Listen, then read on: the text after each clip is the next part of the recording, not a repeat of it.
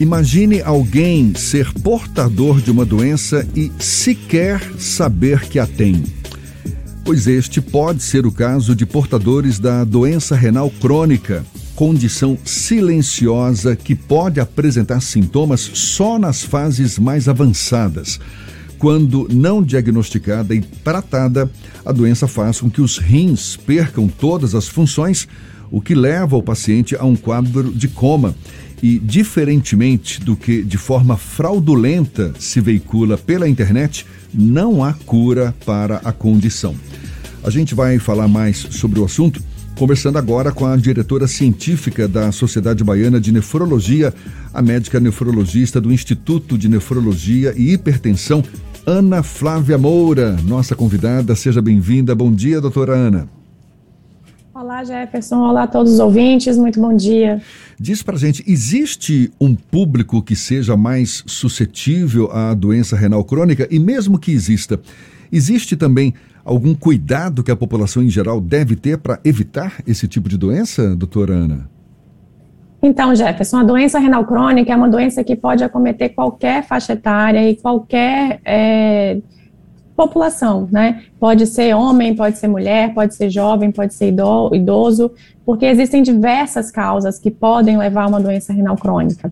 E a melhor forma de prevenir a doença renal crônica é prevenir essas principais causas, né? As duas mais comuns são hipertensão e diabetes, que são doenças extremamente prevalentes no nosso meio e que por isso é importante que a gente previna, ou os pacientes que já têm hipertensão ou diabetes, que eles cuidem adequadamente dessas doenças, dessas condições, para que mantenha a pressão controlada, mantenha o açúcar no sangue controlado e evite complicações associadas a esses quadros, como a doença renal crônica. Ou seja, hipertensão, diabetes como uma das principais causas da doença renal crônica e a partir de que idade recomenda-se esse ou algum tipo de exame para detectar uma possível doença renal crônica? Para as pessoas que não têm nenhum fator de risco para doença renal crônica, ou seja, não tem nenhuma doença diagnosticada, não tem hipertensão, não tem diabetes, não são obesos, não tem um risco cardiovascular elevado, né, uma história de infarto, uma história de AVC, essas pessoas a gente recomenda que a partir dos 60 anos de idade, ao menos uma vez por ano, eles façam a dosagem da creatinina, que é um exame dosado no sangue, muito simples de ser feito, que é oferecido pelo SUS e que pode é, diagnosticar a doença renal crônica. Através desse exame, a gente consegue estimar a função renal do paciente e, se tiver alguma alteração, a gente consegue detectar. Além disso, também é importante fazer o exame simples de urina, que é o sumário de urina, que também pode sinalizar para a gente algumas alterações no rim e fazer a gente diagnosticar essa doença ainda a tempo de intervir e de recuperar ou, ou controlar a progressão dela. Ana Flávia, quando a gente fala sobre doença renal crônica e a gente bota no Google buscando informações, tem surgido informações falsas sobre uma possibilidade de cura sem necessariamente ter o acompanhamento de técnicos, de profissionais especializados. Vocês estão enfrentando realmente esse problema na área de nefrologia clínica?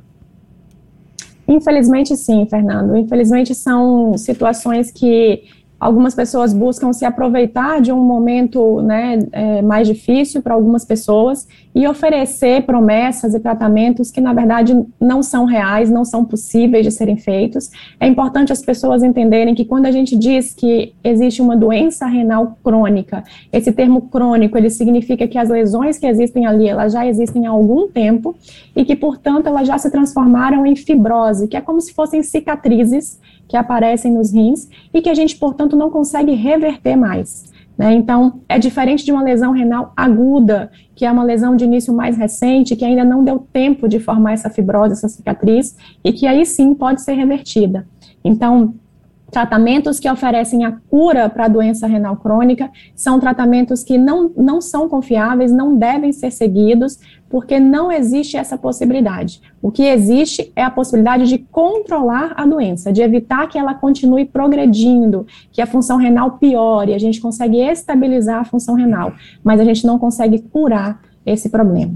E quando um paciente tem um diagnóstico e aí opta por esses tratamentos alternativos sem funcionar, eles podem ter um agravamento da doença e isso complicar eventualmente até uma melhor, um melhor tratamento da doença renal crônica?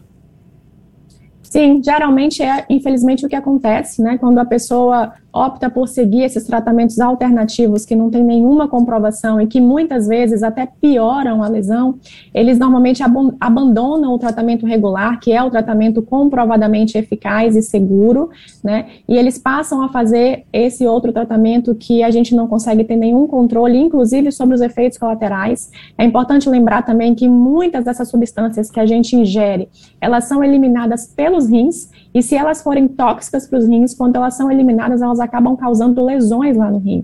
Então, elas podem piorar, sim, a lesão renal, podem aumentar a perda da função renal e agravar o quadro do paciente. Qual então, é? o tempo que o paciente passa seguindo esses tratamentos pode ser fundamental para que ele chegue num estágio que a gente não consiga mais ter nenhum tipo de intervenção para oferecer é, opções de tratamento e melhora dessa função renal. Quando a gente recebe um diagnóstico, e aí eu falo como até um próprio paciente, normalmente a gente toma um susto e aí nós buscamos a esperança em qualquer coisa que nos dê algum sinal de que pode haver uma melhora. E aí o próprio paciente, algumas vezes, ele acaba ficando cego diante das evidências.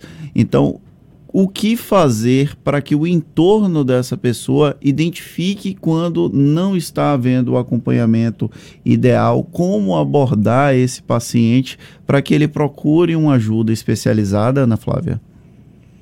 É importante que os pacientes procurem referências sobre os profissionais que estão acompanhando eles.